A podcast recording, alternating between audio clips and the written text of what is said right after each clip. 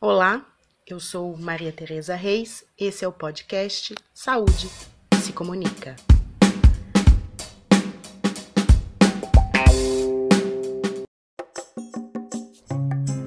Neste episódio, vamos falar sobre como os profissionais da atenção primária à saúde podem contribuir para o enfrentamento do sobrepeso e da obesidade, com ações que visam a promoção da alimentação adequada e saudável, das práticas corporais e da atividade física. Também vamos falar em inovação na construção de linhas de cuidado. São duas as nossas convidadas para esse bate-papo. A Monique Padilha, que é enfermeira, mestre em saúde pública e doutoranda em saúde global e sustentabilidade na Faculdade de Saúde Pública da USP, e consultora em gestão de saúde. E a Regina Futino, que é psicóloga, mestre em saúde coletiva e consultora em gestão de saúde. Olá, vocês, ouvintes do Saúde que se Comunica. Eu sou Monique Padilha. Olá, gente. Muito obrigada pela oportunidade. Meu nome é Regina Futino. Hoje a gente veio aqui com a responsabilidade, muito feliz, mas também pensando aí, vamos ver se é, a nossa conversa ajuda a discutir um pouco esse tema do sobrepeso e obesidade na atenção primária. E já começa com essa primeira pergunta, que é como a atenção primária pode contribuir com o enfrentamento do excesso de peso? Acho que essa discussão da, da organização do serviço, né, que a gente vai falar aí na perspectiva da organização do serviço, da, da, do atendimento de pessoas com excesso de peso e pensar na linha de cuidado de sobrepeso e obesidade, na atenção primária, a gente tem muitos serviços e muitas ações que podem ser feitas. Então, por exemplo, eu fiz residência na Fiocruz, na época, fiquei dois anos no Complexo do Alemão, e a equipe multiprofissional da residência em saúde da família, eu sou enfermeira, tinha uma psicóloga, nutricionista, e dentista na minha equipe. Aí outras equipes tinham outros profissionais também. A gente trabalhou com médico. Então a equipe multiprofissional da atenção primária é, já é importante e a formação desses profissionais também. Então a gente tem essa possibilidade de trabalhar com uma equipe multi na atenção primária. Além disso, é, porque o tema ele exige, né, a gente pensar em obesidade para trabalhar na atenção primária com a equipe multi e conseguir olhar de diferentes maneiras como que isso afeta a população. É, e lá na, no Complexo do Alemão, a gente tinha, né, eu fiquei na clínica Zilda Arnes, foi uma experiência muito incrível, assim, muito aprendizado.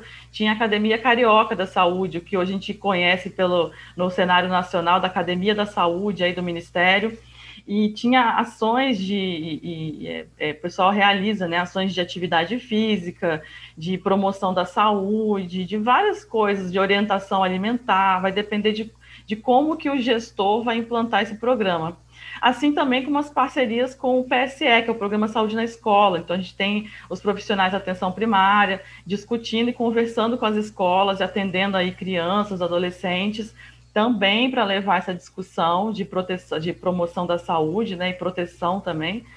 E, e, outros projetos, como Proteja e várias outras portarias aí do Ministério da Saúde, ou até mesmo dos municípios e estados, que estão induzindo a promoção da saúde e, e para o enfrentamento do excesso de peso, que é uma realidade na sociedade hoje. E na rede como um todo, a gente não pode falar só de atenção primária, a gente tem que pensar na atenção especializada, de para onde que a gente vai encaminhar essa pessoa quando ela precisar. E relembrando que a gente está discutindo essa questão do excesso de peso, não uma questão de uh, conformidade a um corpo belo ou um corpo magro. É sempre a questão do excesso de peso, a gente está pensando no contexto da qualidade de vida da pessoa. No, até quando a gente lê o guia da alimentação publicado no pelo Ministério da Saúde, ele sempre traz essa questão da determinação social, como a alimentação impacta no contexto da comunidade, uh, da família. Então, assim, é interessante a gente observar que a gente não está falando excesso de peso como uma questão de fator de risco para outras possíveis doenças, mas não querendo condicionar a um corpo belo ou em qualquer tipo de padrão que a gente possa estar tá discutindo. Muito bom, até mesmo se a gente for pensar em criança, né, né, Regina, né, Tereza? Se a gente for pensar que muitas vezes a gente leva essa pressão social do imaginário, social desse corpo belo para criança é um peso bem grande. A gente tem trabalhado com um projeto, com uma capital do Brasil bem legal, de pensar essa linha de sobrepeso e obesidade para criança e adolescente, e o grande desafio é isso, né? Não é só a decisão e a escolha de hábitos saudáveis da pessoa em si, da criança, mas também da família. Como você muito bem, a gente não está falando apenas de uma questão de, de doença e saúde, mas sim de um contexto muito mais amplo. É, tem muitos materiais, tem o caderno de atenção básica número 12, de obesidade, caderno de atenção básica 38, que a gente tem usado também para algumas, alguns treinamentos das equipes, estratégias para o cuidado da pessoa da condição crônica é, diretrizes para o cuidado de condições crônicas dentro das redes de, e linhas prioritárias. E tem um documento também bem bacana de perspectivas e desafios no cuidado a pessoas com obesidade no SUS, a gente pode deixar depois como referência, que ele trata também algumas coisas é, que fala da obesidade enquanto construção social, né? E é interessante a gente pensar isso, que não é só o que a gente come, que, que a gente, quando a gente fala de obesidade, excesso de peso, não é só sobre comida, né? Sim, e é, a gente tem que trazer também a questão do, de um modo de vida atual, né? Querendo ou não, assim, a gente está no contexto pandêmico, uh, o trabalho está nos assoberbando de uma forma muito diferente. Então, toda esse, é, a questão de ter o cuidado de ter uma alimentação saudável, de observar o que se come e todo o apelo comercial por comidas mais fáceis, cheio de, de sal e tudo mais, isso vai impactar nesse modo de vida saudável, né? Não só para a família, mas também para o que a gente oferece para as crianças, de certa forma. Eu acho que isso já encaminha a gente para a segunda pergunta aqui da nossa conversa de hoje, que é se os profissionais estão preparados para lidar com essa demanda. E pensando assim na, na preparação dos profissionais para essa demanda, eu acho que a gente tem uma grande responsabilidade quando a gente trabalha com organização de serviço, pensar em política, né? Estamos dentro da academia, também das universidades, de trabalhar outros temas com esses profissionais. É, geralmente fica muito, a gente viu alguns estudos que, que os profissionais trabalham muito na perspectiva da tríade de orientação de adoção de hábitos saudáveis, prática de atividade física e o básico, né, que a gente já conhece, que é reduzir a quantidade de comida, se a gente falar de uma maneira mais simplória. Sendo que a gente sabe que tem uma perspectiva muito maior, que é essa construção social ali. Então, aonde que a pessoa mora, na hora de escolher, como você falou, Regina, dos ultraprocessados, que é uma pauta também, mas será que a pessoa tem condições de comprar aquela dieta que muitas vezes a gente orienta, né? O profissional ele faz uma orientação, mas a pessoa às vezes não tem nem dinheiro para comprar. Então a gente precisa. O tempo para fazer também. Né? Exatamente, né? o tempo. A gente está vivendo hoje em dia, né, numa sociedade da, da pressa e numa sociedade que quer tudo pronto. A gente sabe ver aí pelo Netflix e várias coisas que são entregas rápidas de tudo, de conteúdo, de alimento e tudo mais. E, e, isso também reflete muito no modo de vida. Tem pesquisa também que mostra que o fato da gente ter televisão em casa aumentou o consumo de comida, né? Que a gente fica na frente da televisão comendo. Então, o profissional de saúde ele tem que perguntar desses hábitos e dessa rotina da pessoa. E isso a gente precisa colocar quando a gente pensa em organização de serviço e qualificação de profissional como um ponto da rede, né? Um ponto de, de, de orientação, quais são as barreiras de acesso. Acho que seria um pouco isso. E não assim, só da rede, lembrar. mas também da importância da equipe multi, né? Tipo, querendo ou não, tem a atuação do profissional nutricionista, o profissional educador físico, o psicólogo. A questão do psicólogo também é, é muito interessante no sentido como fazer essa comunicação empática com esse essa pessoa, uma, uma atenção mais centrada ao paciente, né? Mas, no modo assim, tipo, não impor as expectativas do profissional, que a gente sabe que tem as demandas do fator de risco, mas também como fazer essa, essa adaptação, assim, essa esse letramento de forma menos é, agressivo, menos como cobrança, né? Muito legal isso que você trouxe, porque tanto o letramento como o trabalho também que, que eu sei que você tem estudado aí sobre comunicação não violenta, né, Regina? Que é muito bacana isso. também. O profissional de saúde ele precisa saber se comunicar, realmente são pontos muito importantes. É, da gente estar tá trabalhando e trazendo isso para discussão. E acho que no, muitas vezes a universidade não prepara a gente para isso, né? Sim, e a comunicação não violenta, ele fala muito também sobre como, como observar, mas não estar é, é, influenciado pelo nosso julgamento, né? Querendo ou não, nós profissionais de saúde, a gente, a gente, nós somos humanos, a gente vai ter tipo, julgamentos, mas que esse julgamento seja com base em evidências e de forma mais empática, né? no sentido não impor o nosso julgamento como uma forma de letramento possível, né?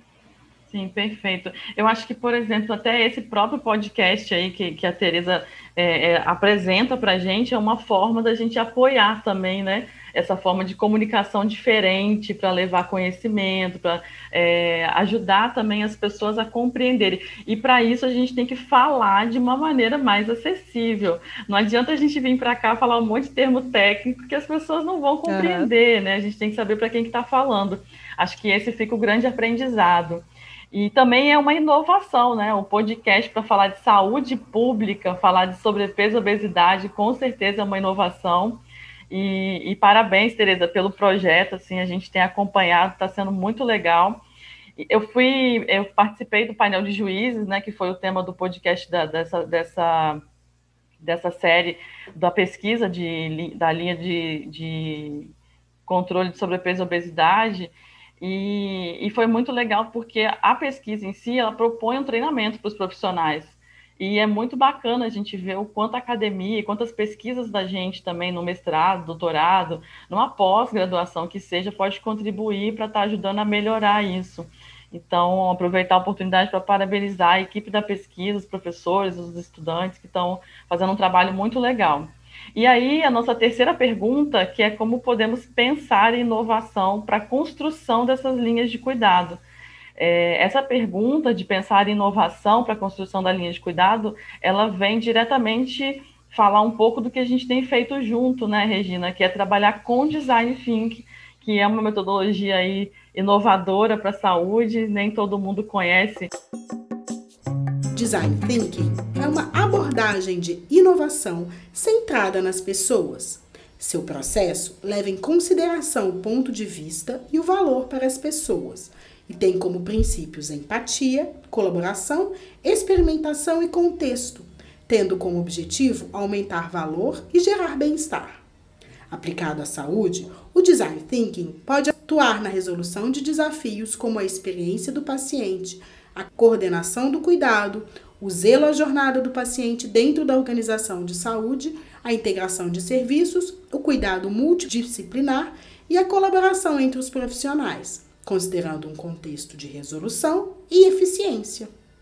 E alguns profissionais é, têm tido contato em alguns projetos em, na rede hospitalar para repensar a entrada dos hospitais, o fazer exames, né, como que a gente pode melhorar esse, essa jornada do paciente dentro do hospital. E a gente tem pensado muito nisso também para atenção primária, que é pensar como que esse paciente, essa pessoa, ela chega na unidade de saúde para discutir, por exemplo, um tema de sobrepeso e obesidade. Muitas vezes ela nem se reconhece com esse problema, ou é um filho, um parente, e como que a gente ajuda essa pessoa a caminhar na rede da atenção primária, e aí pensar na academia da saúde, ela vai ter que suporte da atenção primária para conseguir fazer a jornada dela de, de melhoria de condição de vida e de qualidade de vida. É um desafio, Sim. com certeza. Sim, o design é baseado em experiências e, e, complementarmente ao design baseado em evidências, ele traz o paciente, mas também os outros atores, como profissionais, gestores, no centro da construção dessa política, traduzindo um pouco sobre assim, tipo, quais são os ruídos desses pontos de contato, o que, que poderia ser aprimorado e melhorado para melhorar essa experiência do, do profissional, experiência do paciente na, nessa jornada, porque a gente sabe, principalmente na questão do excesso de peso, os ruídos, é, a questão do, da adesão pode ser muito impactada por ruídos, né? Quando eu falo ruídos, pode ser não só a questão na comunicação, mas também, às vezes, não, não tem informação certa sobre possibilidades de serviços, é tentar se antecipar um pouco, tendo, tendo isso em mente e tentar minimizar os ruídos para melhorar a experiência desse paciente dentro dessa linha, dentro dessa jornada. Muito legal. Para quem não está familiarizado, a gente sempre faz uma comparação, assim, né? Que é um pouco do itinerário terapêutico. Só que o itinerário terapêutico, é, ele é dentro do serviço ali, a gente pensa numa perspectiva dentro do serviço. E como a Regina falou, assim, se a gente conseguir ouvir essa pessoa antes da gente montar o serviço, antes da gente montar uma rede, e a atenção primária pensa muito assim, né? A gente consegue ali ouvir a comunidade. Eu estou fazendo doutorado em, em saúde global e sustentabilidade. Meu objeto é atenção primária orientada para a comunidade. E a atenção primária, é, nessa perspectiva, e também o design, né, por isso que a gente, assim, eu particularmente gosto de trabalhar com design e design de experiência e ouvir a população para construir o serviço é diferente de você fazer uma avaliação em cima do serviço que está posto ali. E aí quem está ouvindo a gente, né? Quantas vezes a gente foi consultado sobre como deve ser um serviço que vai ser ofertado para a gente. Acredito que muitas poucas vezes. E a gente está nesse desafio desse novo projeto nosso, é, tentando ajudar aí a construir uma linha de cuidado sobre peso e obesidade, uma, um pedaço dessa linha, né? para criança e adolescente, e a pesquisa da, da, da USP ela tem é, ajudado muito a despertar isso também, não só para o ABC, né, ali da, é, em São Paulo, mas também para todo o Brasil, porque a gente sabe que vai contribuir com a discussão e com uma proposta de treinamento dos profissionais que está muito rica.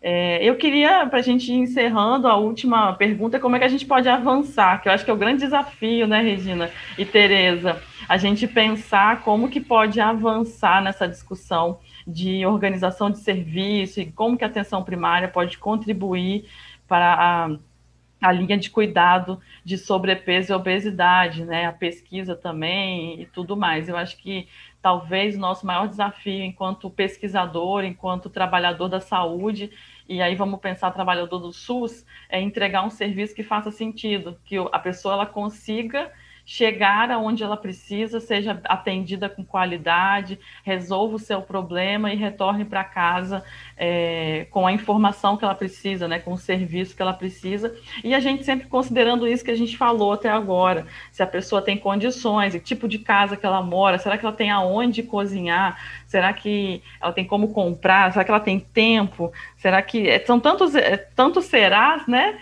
que a gente tem que considerar para pensar um serviço é, tão sensível quanto a questão do sobrepeso, porque não é uma linha de cuidado que está posta enquanto há uma linha de hipertensão e diabetes, que tem muito bem definida há muitos anos, definidos os pontos de contato, mas fica o nosso desafio aí, tentar traduzir um pouquinho essa jornada da pessoa dentro da discussão, dentro dos serviços de sobrepeso e obesidade. Queria aproveitar e agradecer a Tereza pelo convite e parabenizar pelo podcast, que está muito legal.